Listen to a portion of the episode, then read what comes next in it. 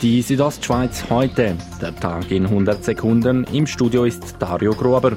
Die CVP-Spitze will die hängige Initiative zur Abschaffung der sogenannten Heiratsstrafe zurückziehen und eine neue lancieren. Diesmal ohne Ehedefinition. Der Bündner CVP-Nationalrat Martin Gandinas hält das für den richtigen Weg. Wir wollen nicht nochmal vor dem Volk treten mit einer Initiative, die äh, man nachher mehr über die Ehedefinition diskutiert als über das Ziel, das wir verfolgen. Die FDP wiederum will die Heiratsstrafe auf einem anderen Weg abschaffen, mit der Individualbesteuerung. Die Bündner FDP-Nationalrätin Anna Giacometti betont, es gibt ja heutzutage viele Familien- und Partnerschaftsmodelle und es sollte möglich sein, dass alle gleich behandelt werden und darum sind wir ganz klar für die Individualbesteuerung.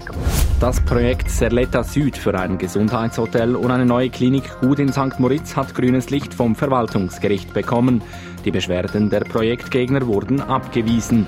Der Delegierte des Verwaltungsrats der Klinik Gut, Adrian Urfer, freut sich über den Entscheid.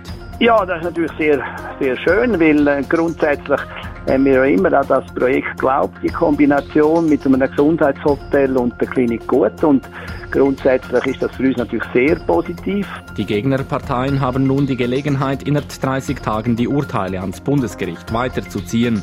Aus dem bisherigen Bündner Winterabonnement Snowpass wird neu die Ganzjahreskarte Graubünden Card, gültig bei 48 Bergbahnen.